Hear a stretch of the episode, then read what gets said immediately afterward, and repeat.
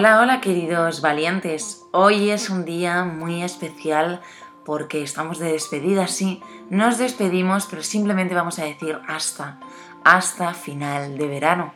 Bienvenidos valientes al último episodio de la segunda temporada de Luces y Sombras.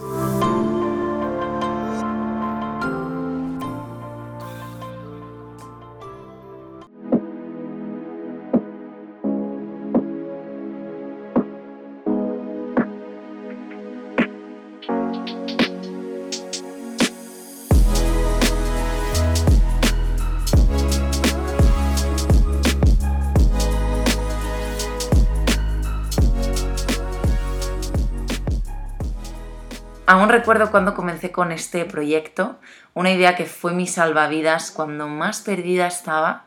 Nunca había encontrado con quién poder hablar de las cosas que más me gustan, como es la creación literaria, los libros, bueno, la literatura en general, entre otras muchísimas cosas, ni tampoco había encontrado con quién abrirme a reflexionar sin tapujos de la forma en la que aquí lo hago. Este espacio se ha convertido en mi refugio cuando no encuentro mi lugar en el mundo, porque hace mucho tiempo que lo busco y no sabía dónde estaba hasta que he comprendido que estaba en el único lugar donde no había estado mirando, que es dentro de mí misma.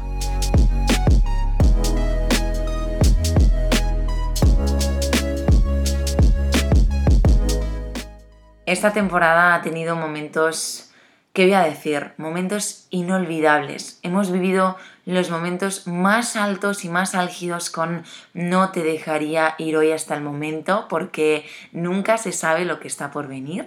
He compartido reflexiones muy pero que muy personales, lo que nos ha permitido conocernos muchísimo más y además gracias a todo esto creo que han crecido las interacciones y me hace muy feliz saber que, que estáis al otro lado con ganas de que llegue un nuevo episodio y poder compartir este momento juntos. Porque ya os lo dije, pero lo vuelvo a repetir.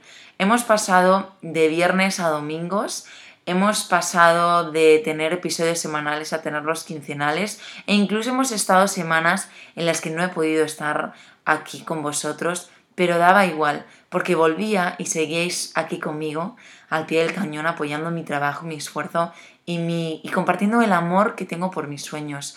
Así que una vez más, gracias.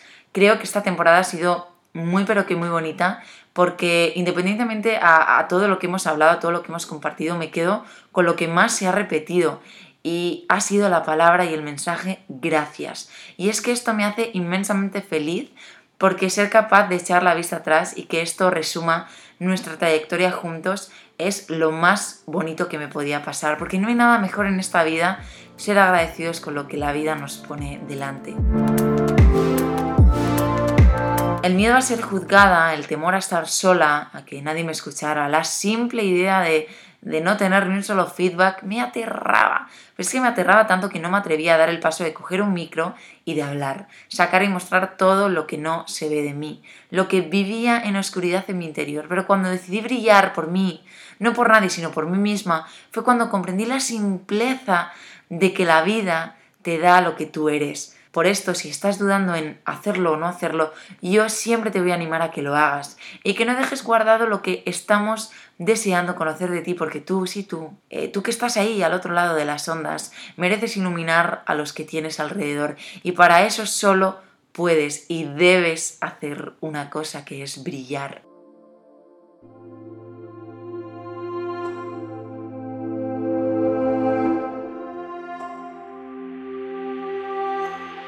Pero bueno, queridos valientes, dicho todo esto a modo de, mini introducción, y yo quería hacer un clásico de este episodio, una despedida clásica antes de verano, que sabéis lo que es, ¿no? ¿Estáis preparados? Coged un boli y un papel porque vamos a dar las tres recomendaciones, en mi opinión, de los libros que son aún más para este verano.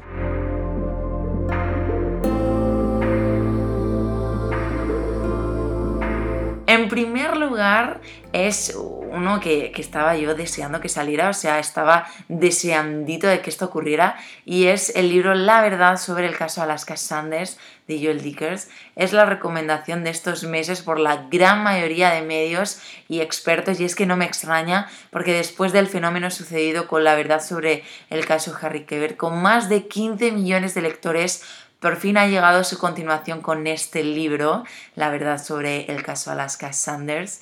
Este libro que, confieso que ya he comenzado a leer y solo puedo decir que apunta maneras, no maneras, sino manerazas. Obviamente si no has leído La verdad sobre el caso Harry Keber, te animo a que leas este primero porque estoy segura que te va, te va a encantar. Es un espectáculo de libro, de esos libros que nunca quieres que se acaben.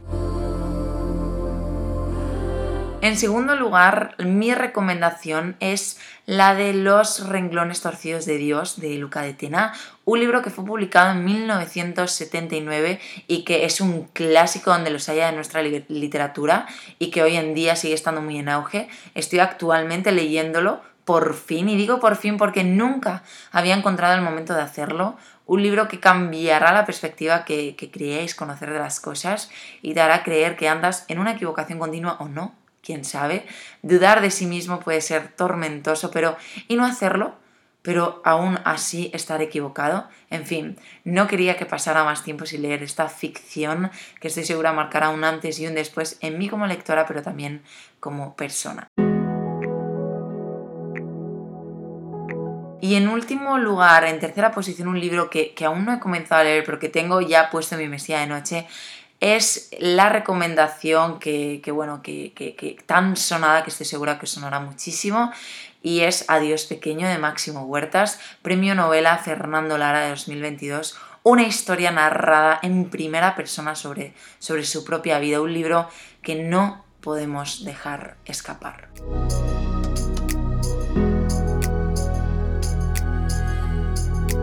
Y esto es todo, queridos valientes, pero antes de marcharme, deciros que leáis, que leáis mucho este verano, sí, pero que también bailéis, que os riáis a carcajadas, que lloréis, que no os aguantéis, que hagáis el ridículo si la ocasión lo merece, porque la vida está para eso, para vivirla. Y este verano se puede convertir en el comienzo de todo aquello que hemos ido dejando aparcado. Descansa para volver con mucha fuerza y energía en mi mes favorito del año. Os mando un beso enorme. Seguimos en contacto vía Instagram, como siempre, en nuria.albaladejo, donde os prometo compartir contenido de, de esos que nos, que nos hemos prometido hacer, ¿no? De esos que nos hacen vivir. Pero recuerda, valiente, siempre cree en la magia de los nuevos comienzos.